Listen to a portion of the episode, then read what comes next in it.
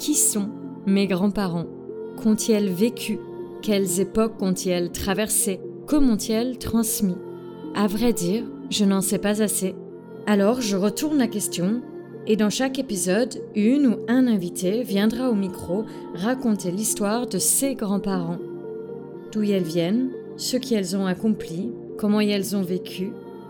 Et dans la multiplicité de ces histoires, j'espère retrouver les traces de mes propres grands-parents. Nous arrivons à la fin de la saison 2 de Passer Recomposé.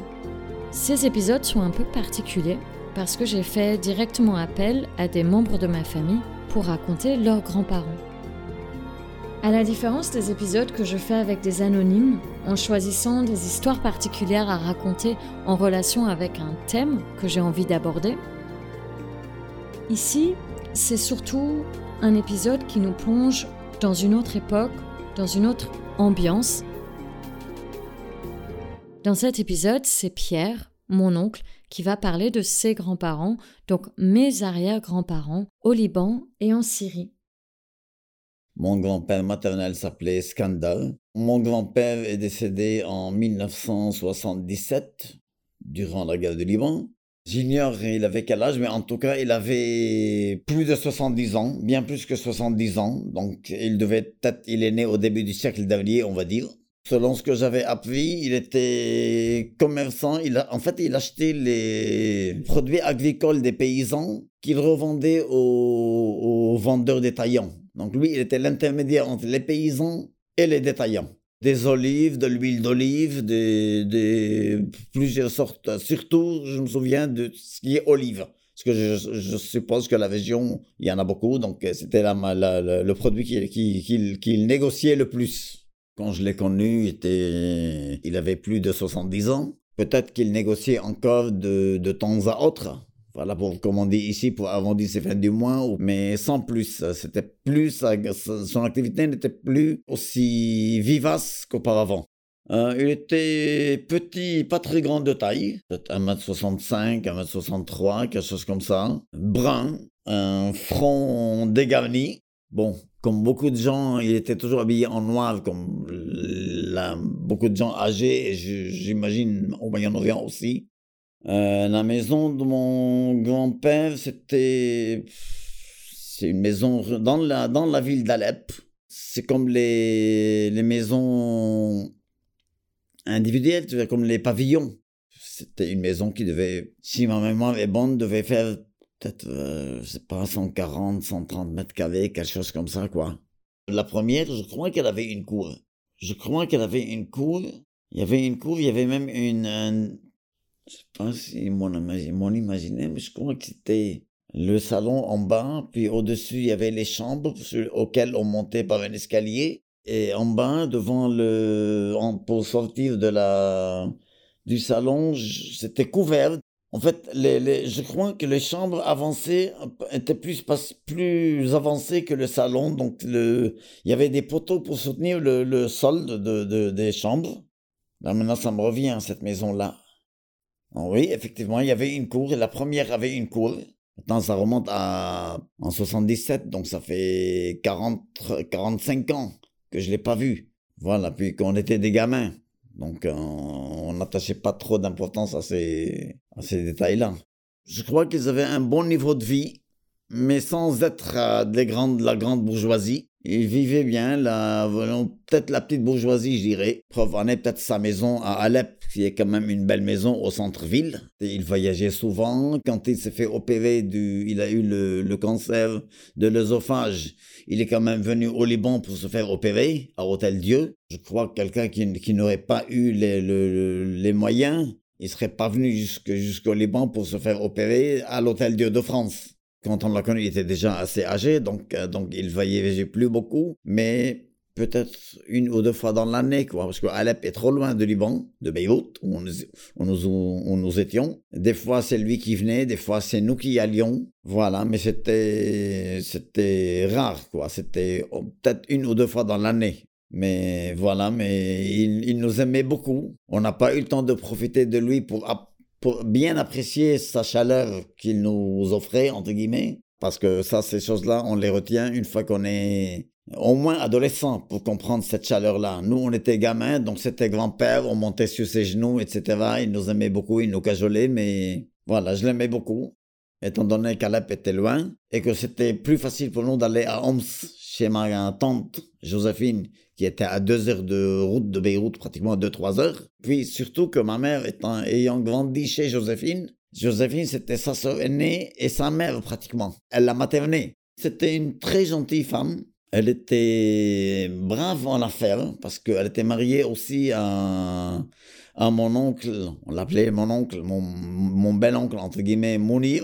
Ça veut dire celui qui éclaire autour de lui. Ils étaient euh, négociants en soi les vieux jours de mon oncle Mounir étaient durs pour lui, il a été aussi malade, et c'est elle qui a dirigé l'affaire pendant des années et des années. Elle nous aimait beaucoup. Euh, quand on allait chez elle, c'était la fête dans la maison parce qu'elle n'avait pas d'enfants. Ma mère était comme si c'était sa fille, et nous, on était comme ses, comme ses enfants, je dirais même pas petits-enfants, comme ses enfants. C'était une belle maison quand même, mais c'était une vie simple, un accueil chaleureux, tout ce qu'il y a de plus chaleureux, avec des tables généreuses tous les ans, on passait chez elle, l'été quand même, si, ma, mémoire est bonne, au moins un mois. Ma, tante à Homs, ses voisins, alors, Madame Joséphine, les Libanais sont chez vous là? Ils sont arrivés Oui, oui, oui, oui, ça y est, ils sont là. C'était, voilà, l'après-midi, on avait toujours des glaces. Il y avait un vendeur, les vendeurs de glaces. Puis le soir, en début de soirée, elle nous emmenait à un grand jardin c'était un très grand jardin où on allait euh, dîner des hummus et tout ça dans le restaurant du, du jardin. Voilà, c'était c'est les bonnes mémoires, les bonnes mémoires de, non, de mon enfance là-bas, quoi. Ma grand-mère euh, maternelle s'appelait Bahija. Bahija euh, voudrait dire en français, euh, si je ne me trompe pas, heureuse. Ils ont eu cinq enfants Ma grand-mère, ma mère à peine l'a connue parce qu'elle est décédée à l'âge, ma mère avait deux ans. Ma mère, du coup, elle a grandi plus avec sa, grande sœur Joséphine hein, dans la ville de Homs. Hein. C'est une famille éparpillée qui s'est éparpillée aussi parce que mon grand-père, scandale, comme je disais, est resté à Alep jusqu'à son décès. Il s'était remarié avec euh, une femme, si je ne me trompe pas, elle s'appelait Wahiba. Je n'ai pas d'idée sur sa date de naissance. Euh, tout ce que je sais, c'est sa date de décès en 1977. Ma grand-mère Bahija, elle était apprentie de chez une couturière. Je ne crois pas qu'elle ait pratiqué la couture, en tout cas pas professionnellement, peut-être pour la maison, ou pour des amis, peut-être qu'elle l'a fait. Alors comment ils l'ont, ils se sont rencontrés, je ne sais pas. Mais bon, quand on est amoureux, je, suppose qu'on est l'un ou l'autre, ils sont ravis de se, de se connaître. Je ne sais pas, ou je ne me souviens plus quel âge elle avait. Je ne sais pas si elle était majeure quand il a demandé sa main, mais plus que ça, je me souviens pas franchement de, j'ai pas d'autres euh, détails. Elle est décédée quelques années après son mariage, en 44, quelque chose comme ça. Ma mère, elle avait deux ans, et je crois qu'elle avait dans les c'est pas 35, 36 ans, moins de 40 en tout cas. Donc euh, ma tante Joséphine devait avoir 15 ou 16 ans. Et je crois qu'elle est décédée d'un cancer qui l'a rongée. Selon mes souvenirs, ma mère me disait que bon, elle a, elle a longtemps souffert. Et surtout que dans le temps, c'était pas la médecine d'aujourd'hui, donc euh, on essayait des fois les remèdes euh, locaux et non médicaux, entre guillemets. Euh, puis, puis, puis elle est, ça l'a, ça l'a achevé. Je suppose qu'il a souffert beaucoup, mais il s'est remarié dans le but d'éduquer ses enfants parce que lui, il avait toujours son, son, son, activité professionnelle et son activité professionnelle nécessitait forcément pour le négoce, il fallait qu'il aille dans les régions euh, rurales, etc. pour acheter la marchandise, donc il fallait quelqu'un qui s'occupait des, s'occupe des enfants. C'était plus un mariage de convenance aussi bien pour sa future épouse que pour lui. C'était pas un grand amour, mais voilà, hein, la femme, elle a trouvé un foyer, un mari, etc. Et lui, il a trouvé une, femme pour s'occuper de ses enfants. Mais c'était quelqu'un de gentil avec nous. Elle nous accueillait toujours les bras ouverts. Elle nous aimait beaucoup aussi. Wahiba n'a pas eu d'enfant avec Skandar. Et je crois que même c'était une, euh, la condition Skandar lui avait fait savoir que moi j'ai déjà des enfants, je n'en veux pas d'autres. Elle était d'accord.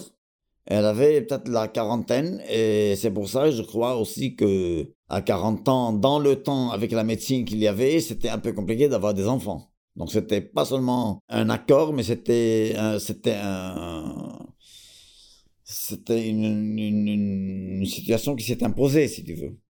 Dans les années 60, début des années 60, quand il s'est fait OPV de l'œsophage, il avait un trou, donc euh, il le bouchait avec une espèce de bouchon en argent. Quand il devait tousser, il toussait des fois par ce trou-là. Je me souviens quand il nous parlait et qu'il forçait pour qu'on entende, tu vois, il force pour que le, pour qu'un mini son sorte. Puis on essayait d'éviter de, de parler avec lui pour pas lui compliquer la tâche et la compliquer pour nous aussi.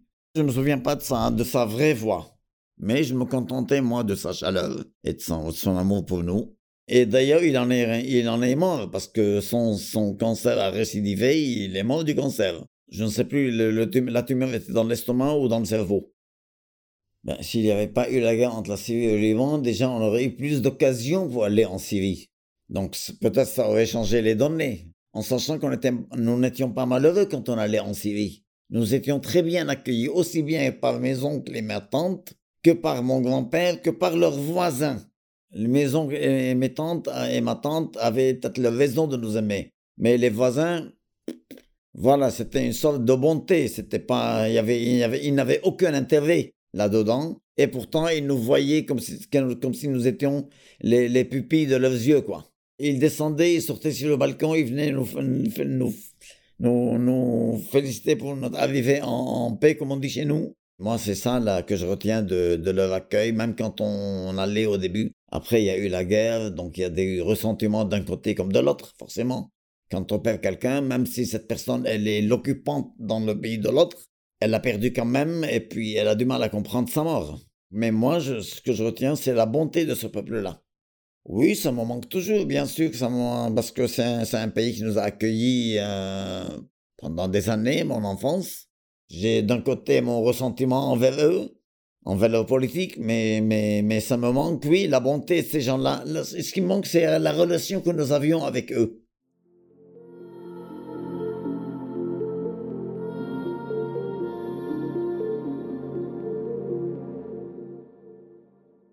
Ma grand-mère, à son âme, s'appelait Sabelle.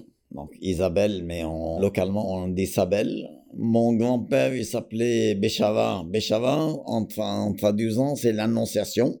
Alors ma grand-mère Isabelle devait être née, je crois, aussi au début du siècle dernier. Oui, peut-être qu'elle est née vers 1910, 8, 12, parce que je ne connais pas son âge exact? Et vu qu'il se mariait quand même jeune, je crois qu'il se mariait vers 36, qui sont tous nés à Rishmaïa. Rishmaïa est situé à 32 km de Beyrouth, dans le district d'Alay, département du Chouf. C'est une belle euh, commune, parce que c'est pas un village, c'est une commune. Je rappelle, il y a un ou deux siècles, on avait notre propre monnaie. Ça veut dire que c'était pas une petite ville. Elle débute à environ 300 mètres d'altitude, qui est en, tout en bas au niveau de la rivière, le fleuve, on dit, comme on dit chez nous et qui se termine à environ 900 ou 1000 mètres d'altitude. Voilà, c'est une ville où il fait bon vivre, parce que le climat est très recommandé, aussi bien pour les asthmatiques que pour beaucoup de gens, parce qu'on n'a pas beaucoup de brouillard, le, temps est sec, n'est pas humide comme alentour où il y a beaucoup de brouillard. c'est infiniment rare qu'il y ait du brouillard. Euh, riche en culture, riche en eau, puisque son nom Rishmaïa vient du, du nom Rishmayo, ça veut dire c'est, c'est, euh, tu peux verser de l'eau autant que tu veux, entre guillemets. On a beaucoup de cascades d'eau, une belle forêt de pinèdes en haut, du, en haut de, la commune. Il y a un très bon couvent Saint-Antoine au Mont-Cyr. On a Saint-Jean en plein centre du village. On a Saint-Tecle au bout du village. Aussi au début du village, dans, les, dans le bas du village, Saint-Élie. On a Saint-Cyr en plein centre du village. Donc il y a cinq églises. J'aime beaucoup ce village. J'y ai grandi.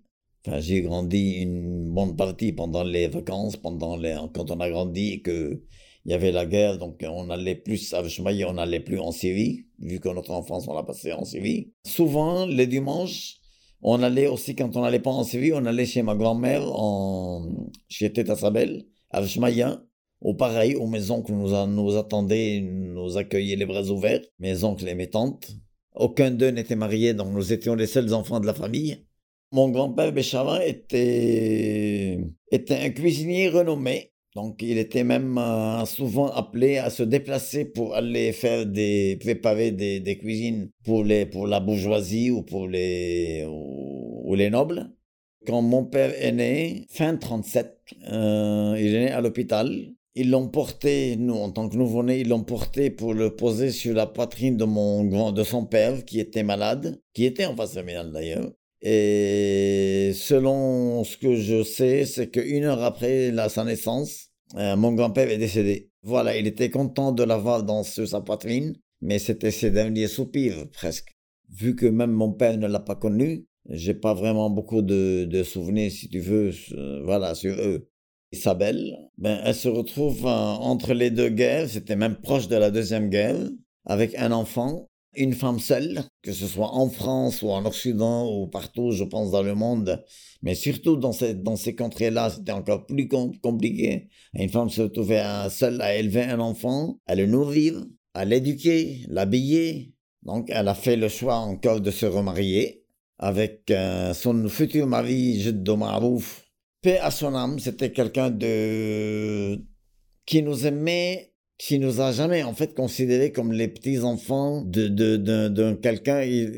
Voilà comme c'était mon il considérait pas comme mon père qu'il n'était pas le, géniteur de mon père si tu veux. Il nous aimait à un point extraordinaire.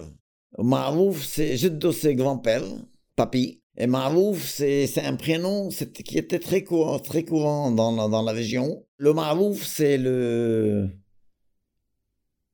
le bien qu'on fait autour de soi. Nous, on n'a pas connu notre grand-père, déjà que mon père ne l'a pas connu, mais pour moi, c'était lui mon grand-père. C'était lui qui nous portait sur ses genoux, c'était lui qui nous offrait les sucettes quand on était petits, c'était lui qui nous, qui nous accueillait dans la maison où mes, mes, mes, mes, mes, oncles étaient tous encore célibataires, mais ils nous accueillaient les bras ouverts. C'était pareil, la table euh, riche, mais euh, je dis pas riche euh, côté financier, riche, elle était, elle était, elle débordait de, de bons plats qu'on adorait. Mon de Marouf, il avait une épicerie, un petit supermarché au village moyen. Et ma, grand-mère, elle s'occupait de l'épicerie, elle lui donnait un coup de main. Mais elle s'occupait aussi des terrains, parce qu'ils ont des terrains qu'ils cultivaient. Ils vendaient les fruits dans le magasin. Ma grand-mère, ou que ce soit Jette de Marouf, il ouvrait le magasin tôt, parce que, parce qu'il faut pas oublier les ouvriers qui vont le matin au chantier. Ils se lèvent tôt, il faut manger et tout. Puis la vie du village, les gens se lèvent tôt généralement. Les gens se lèvent euh, au champ du coq. Donc à 4h30, 5h, les gens sont déjà debout. Ils ouvraient le magasin. Ma grand-mère descendait au, à la terre avant que le soleil ne tape fort. Donc fallait, voilà, fallait cultiver hein, ou, cueillir ou, ou, couper, le, comment dire, comment on dit, hein, couper les feuilles mortes ou prendre soin des arbres. Puis après, vers euh, vers 8-9 heures, ils prenaient le, le, le, petit déjeuner qui se passe le labné ou avec les olives, etc., le petit déjeuner paysan, pour après redescendre. Puis, puis il fallait qu'elle s'occupe de sa maison aussi, de ses enfants. Donc il fallait les élever aussi, ses enfants. Donc elle avait le travail de la terre, le travail de la maison, le coup de main à mon grand-père et l'éducation de ses enfants et tout ça. Elle a eu au total 8 enfants. Sa journée ne se limitait pas à 8 heures et elle faisait pas 35 heures par semaine. Une femme qui travaille dans la terre, forcément, elle est musclée. Le travail de la terre, ne serait-ce que de prendre la, de pousser la brouette quand elle est pleine. Faut la pousser dans la terre, hein, c'est pas sur l'asphalte. Le travail de la terre, creuser la terre, faire les sillons, c'est beaucoup de travail. Puis semer aussi, c'est beaucoup de travail parce que semer, on prend pas, c'est pas comme le blé, hein, c'est semer, il faut, faut, faut se pencher et, et mettre les, les graines une à une, la couvrir, l'arroser, Premier jour, deuxième jour, troisième jour, etc. Euh, nettoyer le sol, ramasser les pierres de la terre pour que, pour que la terre soit bien préparée pour l'agriculture. Parce que sinon, si tu mets les graines et qu'il y a des cailloux, ben, elles ne pousseront pas. Oui, l'agriculture en terrasse, pour faire des terrasses, il ben, faut beaucoup de pierres, il faut construire. Ben, c'est peut-être pas elle seule, mais, mais peut-être elle, elle ferait pas une montagne, mais c'est sûr qu'elle devait faire de temps à autre, ou tu vois, ou l'arranger, ou Oui, maintenant, après, ses enfants ont commencé à lui donner un coup de main, mais en même temps, il n'était pas tout le temps avec elle. Et je te demande, il devait être dans son magasin. Tête à Isabelle. Donc, ma grand-mère Isabelle, c'était quelqu'un de très généreux avec nous, aussi bien dans notre enfance que quand on a grandi. Elle nous donnait beaucoup de conseils. Surtout sur notre comportement dans la vie, sur le travail peut-être, ou tout, tu vois, c'est des conseils euh, euh, sur le sens de la vie, c'était pas des conseils techniques. Sur la terre, comment tu la, tu la travailles aussi des fois. Hein, si tu veux travailler la terre, ou la vie est comme ça, où il n'y a rien sans rien. Ou... Elle venait jamais les mains vides toujours des fruits, toujours des trucs comme ça. Elle venait des fois à pied jusqu'à chez nous. Alors, euh, notre maison de campagne, pendant la guerre, on a pris une maison qui était un peu loin de la maison de ma grand-mère. C'était à l'autre bout du village. Donc, des fois, elle venait à pied en portant les fruits. Je répète que quand on allait chez eux, enfant, c'était la table euh, énorme. Tout ce qu'on aimait, les salades, les taboulés, les pommes de terre, la, la viande, le poulet rôti, 50 000 sortes à table. Et pourtant, c'était pas une famille bourgeoise, mais ils donnent de bon cœur. En 82, nous avons perdu nos biens, nos maisons. Euh, beaucoup de maisons ont été minées, donc elles ont explosé. Notre, propre maison avait été brûlée. Et euh, je sais que certaines avaient été squattées. Puis après, lorsqu'ils ont commencé les pourparlers de retour de paix, là, les, maisons ont été, ont été euh, explosé et, ou brûlé ou démoli ou voilà. Il y a des villages où ce fut tellement brutal que les gens sont partis à pied comme on voit aujourd'hui à la télévision dans certaines contrées. Donc oui, ma, ma grand-mère Isabelle était à Isabelle, mais tous mes oncles, hein, ils ont quitté la maison, ils ont, on a toute la région. Elle avait, oui, environ ça, oui, 70 ou peut-être un peu plus, ou je sais plus, bref. Et elle a fui sa maison comme beaucoup. Bon, ils ont pris des voitures, le machin, c'était pas la, la, la fuite euh, en courant. C'était fuite organisée, entre guillemets, à Beyrouth, comme, comme la grande majorité. Beyrouth, il y a, y a des gens qui sont partis vers le matin, mais d'autres qui sont partis vers Jaunier. Parce qu'eux, ils avaient déjà une maison à Beyrouth. Nous, on l'appelle la chambre. En fait, c'est pas la chambre, c'est une, euh, c'est une pièce avec la cuisine, salle de bain, etc. Là, c'était un studio, c'était un pied-à-terre pour eux, pour les enfants. Donc, ils sont venus, puis après, ils ont racheté une à côté, etc. Et maintenant, c'est devenu un F2 ou F3, quelque chose comme ça. Isabelle, je crois qu'elle est morte dans les années 90, quelques années après mon départ du Liban. Avant qu'elle meure, elle est revenue dans la région. Donc, elle est morte à Veshmaïa. Peu de temps après le retour, mais elle est décédée à Veshmaïa.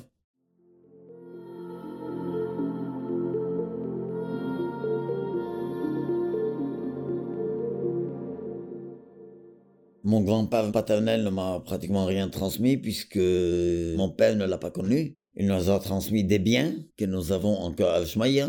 Euh, il m'a peut-être transmis euh, une chose à travers mon père, c'est qu'il n'y a rien qui vient facilement. Il faut suer pour gagner son, son de pain. Ma grand-mère m'a transmis pareil les mêmes valeurs, le travail de la terre et tout, que tout a besoin de temps pour mûrir comme un fruit. Voilà, qu'il ne faut pas garder rancune. Ça, je crois que c'était parmi les valeurs de ma grand-mère. Marouf, c'était la, la bonté, qu'on n'est jamais perdant à être bien avec les gens, même si des fois certains l'interprètent comme de la naïveté peut-être, ou peu importe. Même s'il ne me l'a pas dit, mais sa façon de faire, rien que son nom, ça veut dire. Son nom, en fait, c'était le, le bon nom, le bon prénom à la de la bonne personne. Il était né pour être Marouf. Moi, j'ai grandi comme ça, avec ma grand-mère, mon grand-père Marouf mes grands-parents côté maternel aussi, ils nous ont inculqué ces, ces valeurs-là. Peut-être le sens de la simplicité de la vie, ou la vie simple, et qui sont restés pour moi très très essentiels, je dirais même. J'ai gardé des grandes lignes qui sont, qui sont essentielles, si tu veux, parce que pour moi, les grandes lignes sont plus essentielles que les petits détails. Les détails font le, il y a certains détails qui font grande ligne. Les détails de la table, ça c'est un petit détail, un petit détail, la table riche en plat. Mais ça fait partie des grandes lignes de la générosité de ce qu'on m'a donné, du sens de la vie. Ils m'ont transmis leur, amour euh, inconditionnel. Je vais bientôt devenir beau-père, ou j'espère père même, de deux petites filles nées en Thaïlande. Non, une née à Paris, une née en Thaïlande, mais les deux sont franco-thaïlandaises parce que j'aime leur mère. Et je voudrais passer mes vieux jours avec elles, les trois. Ces filles-là, je les aime comme si c'était les miennes, comme si, si j'étais le géniteur. Donc j'essaie de leur inculquer ce qu'on m'a inculqué, ce qu'on m'a transmis comme valeur bien qu'il y ait une différence de mentalité, de culture, etc. Elles connaissent un petit peu déjà les histoires de ma famille, un petit peu. Si tu veux, je leur explique encore. Elles ont une idée sur mon vécu, sur ma jeunesse, sur mes combats. Quand elles seront en âge de comprendre, parce que là, étant gamine, bon, c'est le dernier de leurs soucis, entre guillemets. Mais quand elles sont un peu plus grandes, oui, bien sûr, il faut que je leur, que je leur parle, parce que c'est ce que je suis. Donc, euh, elles sauront pourquoi elles m'ont aimé d'une certaine manière. Au Liban, c'est un petit pays. Il faut pas oublier, c'est un petit pays où les gens où ont la grande majorité, l'immense majorité de, de gens ont connu leurs ancêtres. C'est des petites structures, des petites familles, même les familles nobles. Quand tu vas dans un village, même si c'est une commune ou quoi que ce soit, tu connais l'ancêtre de ce jeune homme que tu connais. Puis il y a les compteurs. Ah oui, faut pas oublier ce côté-là ou peut-être aujourd'hui ça c'est plus ça a disparu ou en tout cas il y en a plus beaucoup. Mais il y a cette tradition là où, où t'as presque pas besoin de dire il suffit d'être avec un, vieil une vieille connaissance ou vieille personne plutôt pas vieille connaissance ou moi par exemple j'ai appris beaucoup sur ma famille de la part des vieux du village. Mais chez nous c'est c'est des choses que tu que tu hérites euh, la bouche à l'oreille, comme on dit, voilà, par génération, la tradition orale, voilà.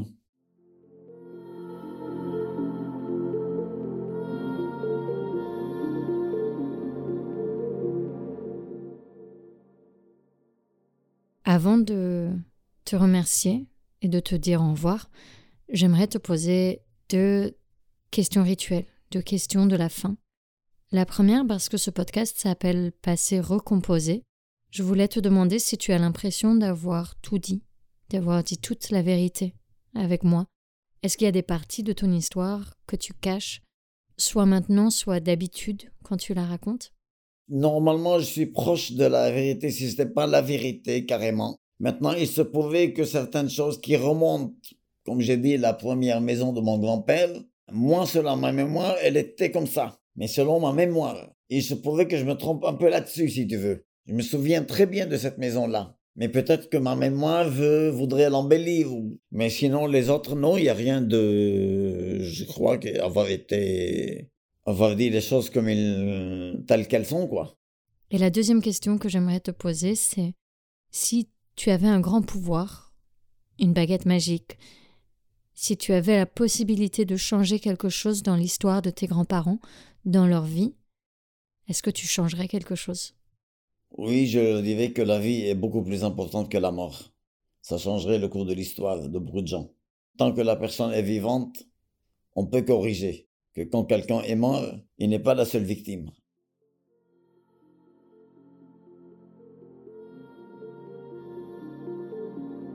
Un grand merci à Pierre pour ce témoignage. Merci à lui d'être remonté dans les souvenirs de famille pour nous apporter les récits de vie de mes arrière-grands-parents. Pour la suite de la saison et pour la clôturer, il y aura un dernier épisode qui est en cours de finalisation et qui prend du temps. J'espère pouvoir vous la proposer d'ici quelques semaines. Merci à vous, auditoris, qui sont la raison pour laquelle Passé Recomposé existe. Pour ne rater aucun épisode, abonnez-vous sur votre plateforme d'écoute préférée, suivez le podcast sur Instagram et vous pouvez aussi nous soutenir sur Tipeee. Un grand merci à Laura Bois du podcast Mom pour le montage. Laura est une personne à suivre, elle fait de belles choses.